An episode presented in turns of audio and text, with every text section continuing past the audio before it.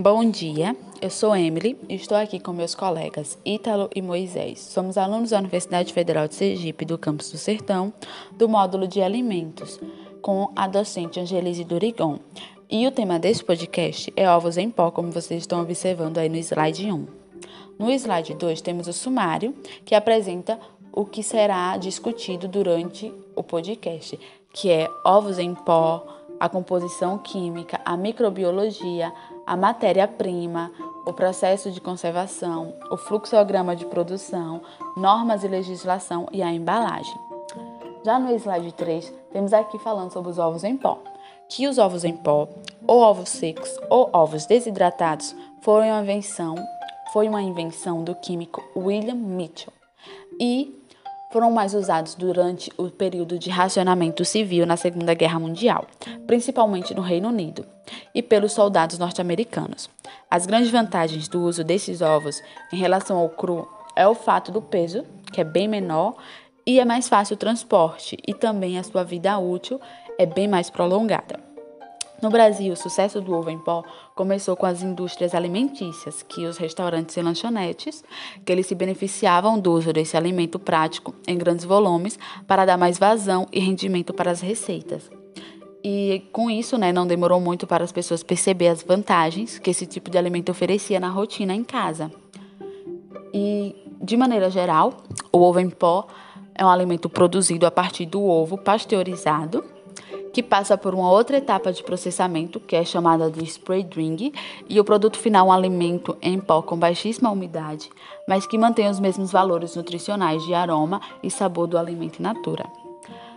Aqui no slide 4, temos a composição química, que vocês podem observar, temos umas tabelas onde tem lá o percentual do ovo desidratado, da gema e da clara que o pH do ovo desidratado é 7, está entre 7,5 e 9,5, a umidade de 2 a 5%, o carboidrato de 0,5 gramas, as proteínas de 46 gramas, a solubilidade de 85 a 95% e a gordura de 61 a 68%.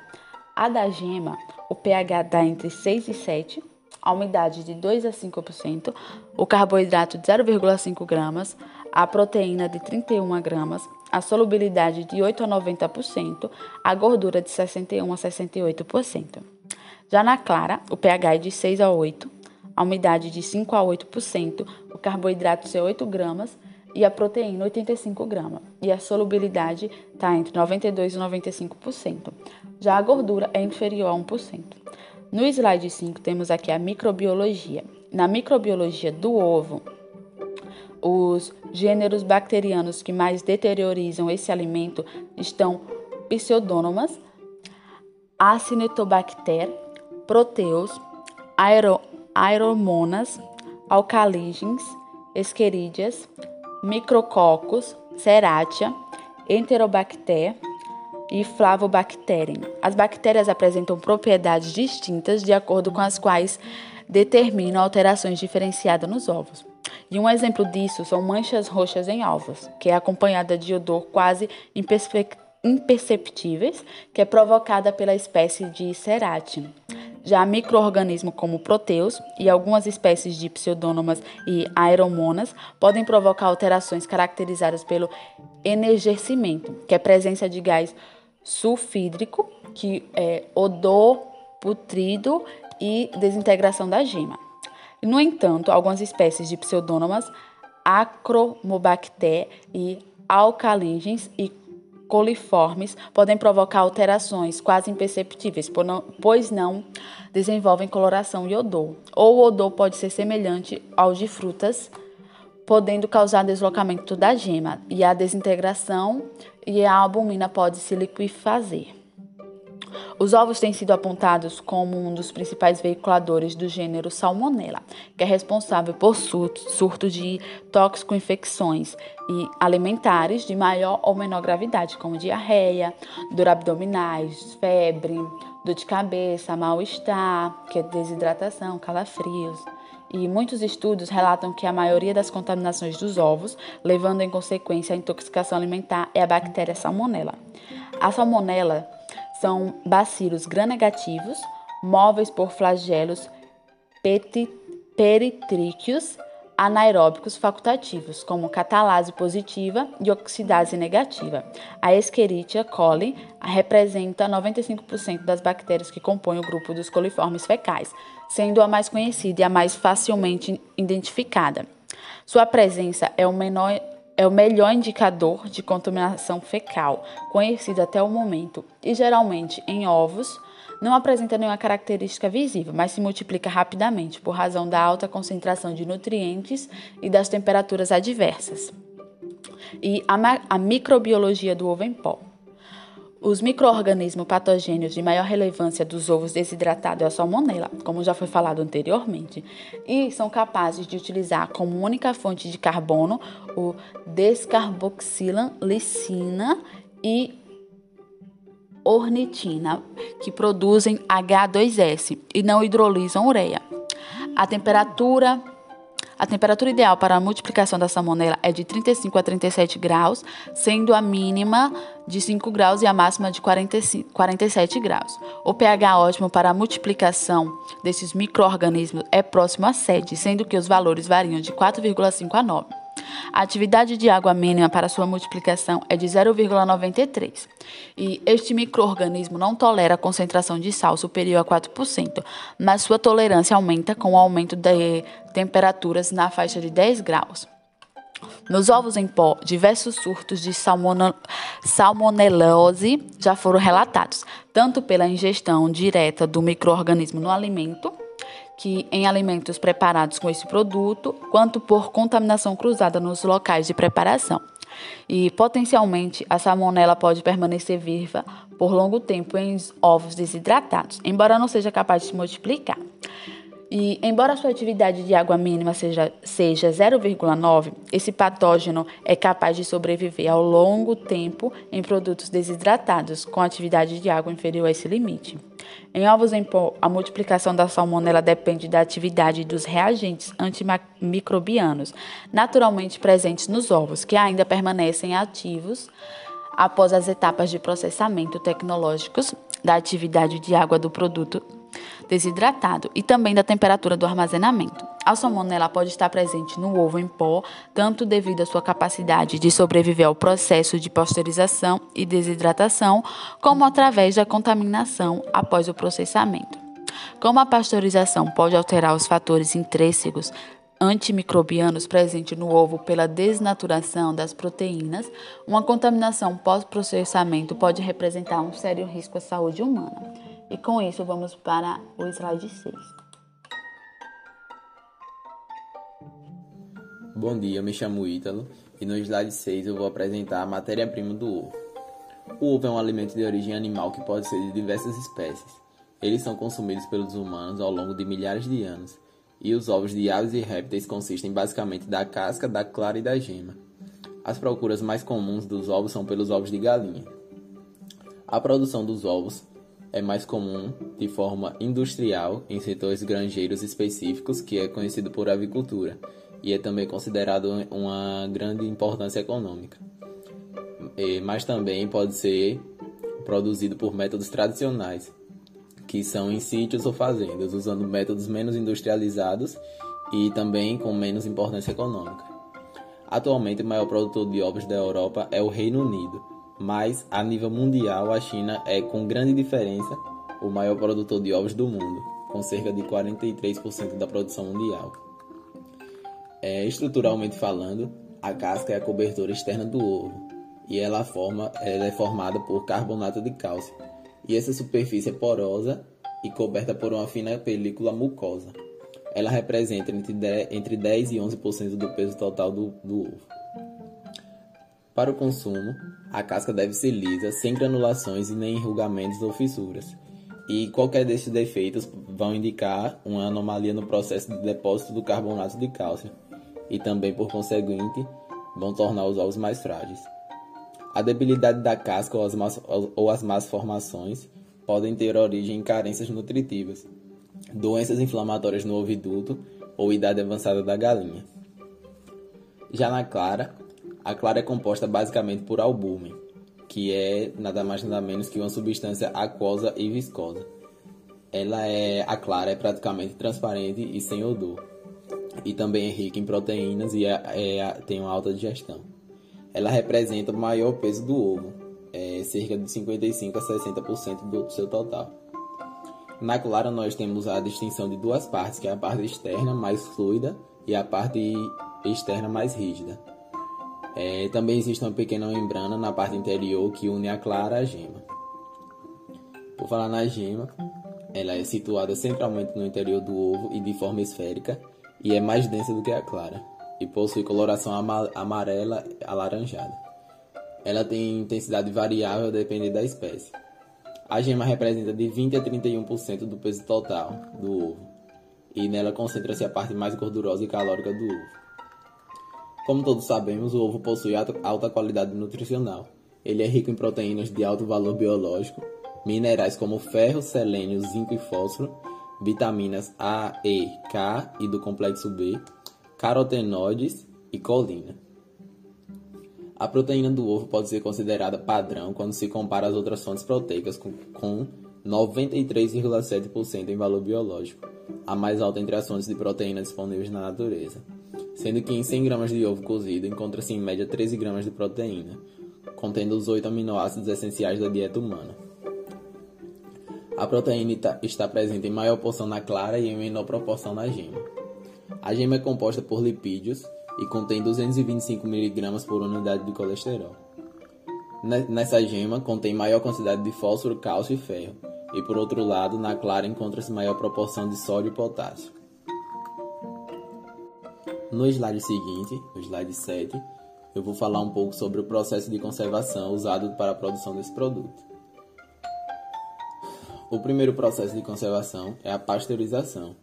Ela é a pasteurização mediante o uso de calor implica na destruição de todos os microorganismos patogênicos e também na destruição ou redução daqueles que provocam a sua deterioração.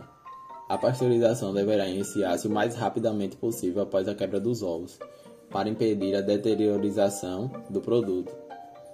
É, Recomenda-se também que o período máximo seja de 72 horas a partir da quebra, né? desde que mantidos em resfriamento de 2 a 5 graus Celsius.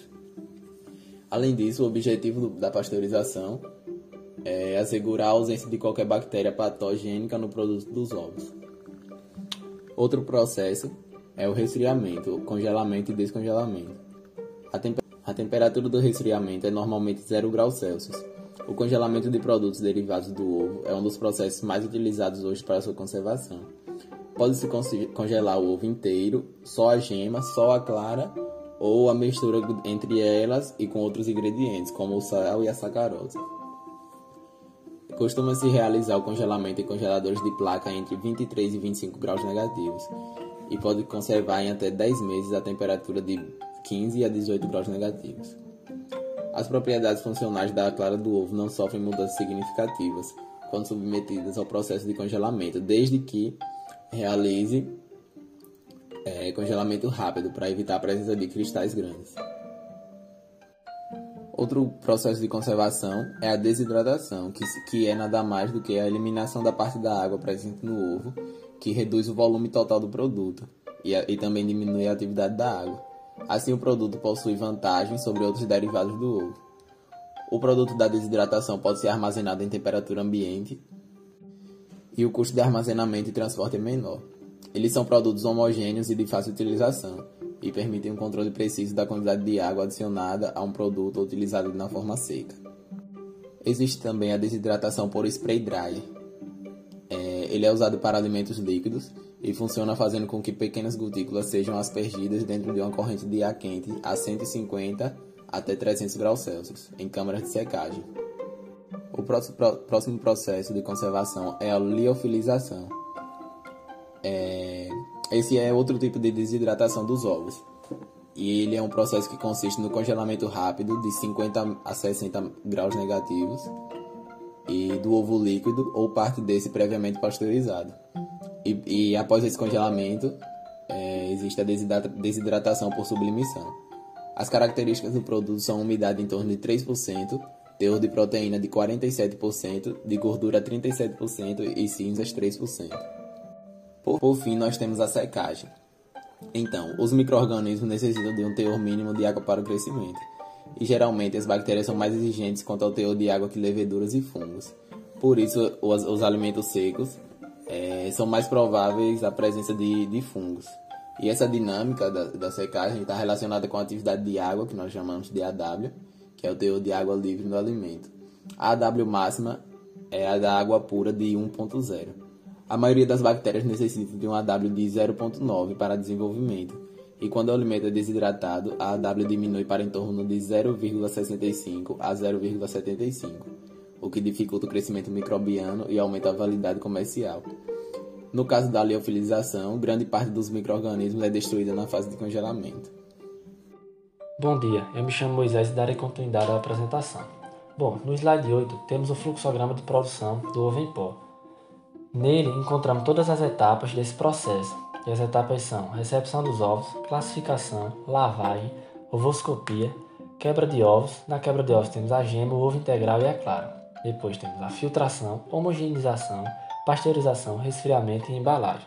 Agora eu falarei sobre cada uma dessas etapas. A recepção dos ovos deve ser em uma área isolada do processamento, com ventilação e iluminação adequadas. A carga é disposta em forma de pallets, facilitando a operação. O controle de qualidade é realizado através de amostragem, realizada através de testes rápidos para certificar a qualidade dos ovos. A lavagem é a etapa realizada dispondo os ovos em uma esteira rolante, os quais passarão por chuveiros para a inspeção de água, com no máximo 50 ppm de cloro. Uma concentração acima deste valor pode causar esverdeamento da casca. A temperatura deve ser 10 graus acima da temperatura do ovo. Em temperaturas superiores, ocorre a expansão do conteúdo do ovo, podendo haver trincamento da casca, e abaixo de 30 graus existe a contração do conteúdo do ovo, podendo ocorrer a aspiração de água através dos poros. Após essa, etapa, os ovos são secos com ar forçado a uma temperatura de 30 a 35 graus. Ovoscopia. Na ovoscopia revela-se a condição da casca do ovo bem como seu aspecto interno através de um foco de luz incidente sobre os ovos em movimento de rotação, mantendo-os em um local escuro para perfeita visualização. Essa etapa é realizada em câmara ovoscópica, sendo eliminadas as unidades fora do padrão aceitável, como os que têm mancha de sangue ou carne, embrião, gema rompida, casca trincada ou quebrada e ovos sem transparência. Quebra e mistura. Posteriormente à ovoscopia é realizada a quebra dos ovos, em sala climatizada com temperatura máxima de 36 graus e ventilação com ar filtrado. Pode ser manual ou mecânico. Pode haver a separação de gema e clara ou processamento do ovo integral. Na industrialização, essa operação é considerada um ponto crítico. Após a quebra dos ovos, são filtrados com a finalidade da retenção das calasas membrana, membrana vitelina e fragmentos de casca. Em seguida, a matéria-prima segue para tanques de retenção que devem possuir termômetros e agitadores com temperatura de 2 a 5 graus. Nesses tanques, ocorre, se necessário, a adição de alguns aditivos, são eles o sal ou açúcar, que vai na gema destinada ao congelamento, e ácido cítrico ou lático na clara. Em sequência, as claras e gemas seguem para o tanque misturador, caso se queira proporções diferentes da clara e da gema. Filtração. Essa etapa ocorre após a quebra e antecede a entrada do ovo no tanque. É onde ocorre a retirada de membranas e partículas indesejáveis do ovo líquido através de filtro ou clarificador. Este método é bem simples e eficiente, esses tanques devem possuir termômetros e agitadores com a temperatura entre 2 e 5 graus. A depender do produto, este é o momento de adição de aditivos como açúcar e sal e ácido lático ou cítrico, no caso da clara. Homogeneização tem por finalidade desintegrar e realizar uma fina divisão das partículas ou glóbulos dos líquidos e soluções que estão sendo processadas evitando que as partes de menor peso se separem do restante dos componentes e subam para a superfície, obtendo assim uma suspensão permanente. É, Montovani, Mantovani, Estoduto, Trombeta, em 2002. Essa etapa é de grande importância no processo, no processamento, quando se trata de industrialização. Devido à obtenção de uma textura uniforme ovo, do ovo líquido, além de conseguir aumentar ao máximo a eficácia do tratamento térmico, proporcionando então uma maior vida de prateleira ao produto final. Segundo Castilho, 2017, para que a homogeneização seja realizada de forma adequada, é, é necessário que os tanques agitadores realizem esta etapa com eficácia para que não ocorra incorporação de ar ao produto, pois pode dificultar no movimento do envase, no qual é realizado geralmente em embalagem de 5 a 18 kg com validade de 7 dias. Pasteurização. A pasteurização, mediante o uso de calor, implica na destruição de todos os microrganismos patogênicos, assim como na destruição ou redução daqueles que provocam a deteriorização. A pasteurização deverá iniciar-se mais rapidamente possível após a quebra, a quebra dos ovos. Para impedir a deterioração do produto, recomenda-se no período máximo de 72 horas a partir da quebra, desde que mantidos em resfriamento de 2 a 5 graus. Brasil, 1990. Cunningham, 1995, salienta que o objetivo desse processo dos produtos de ovos inicialmente foi assegurar a ausência de qualquer bactéria patogênica nos produtos de ovos, a coagulação da clara. Por isso, os tratamentos mais rígidos são empregados em ovos inteiros e em gemas, os mais suaves em claras. As combinações de tempo e temperaturas necessárias para a destruição dos micro-organismos, fundamentalmente salmonella, são ou se aproximam muito das que afetam negativamente as propriedades físicas e funcionais desse produto. Os pasteurizadores terão de ser placas e possuir painel de controle, com termorregistrador automático, termômetro e válvula automática de desvio de fluxo em perfeito estado de funcionamento. A pasteurização dos produtos líquidos de ovos deverá ser sob condições e requisitos definidos de tempo e temperatura ajustados às características de cada produto a ser processado. Recomenda-se os seguintes valores: de 60 graus a uma temperatura de 60 graus, 3,5 minutos para o ovo integral. Os valores a uma temperatura de 61 graus, o tempo deve ser de 3,5 minutos para a gema. E os valores com a temperatura de 57 graus, o tempo estimado é de 3,5 minutos para a clara. É, o resfriamento é, foi comentado anteriormente pelo meu colega de equipe, então eu vou dar sequência e passar para o próximo slide. A embalagem falaremos no slide final, no slide 11. Darei seguimento ao próximo slide, pois mais à frente falaremos sobre a embalagem, mais precisamente no slide 10. No slide 9, temos as normas e legislação. São essas as normas e as leis que a indústria alimentícia deve seguir para que seu produto final vá para o mercado. No slide 10, temos a embalagem. Agora falarei um pouco sobre elas. Os sacos de papéis revestidos com polietileno interno facilitam as etapas operacionais do processo logístico, que envolvem desde o transporte como também a estocagem, reposição e manuseio, possibilitando que os estoques sejam organizados ao mesmo tempo em que o produto é conservado adequadamente. As embalagens de polietileno são indicadas para proteger o produto. Soldam com bastante facilidade, pois podem ser utilizadas inclusive para embalar líquidos e materiais congelados. São as mais indicadas para embalar produtos pesados. As características da embalagem têm resistência, flexibilidade, atóxica e reciclável.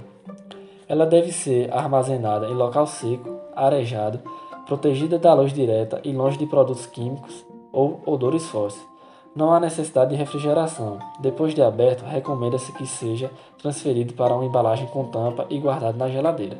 Se armazenado corretamente, a vácuo, sua validade é de 3 ou mais anos. Enquanto estiver fechado, depois de aberto, terá a validade de um ano. E por fim, finalizamos a nossa apresentação. Muito obrigado.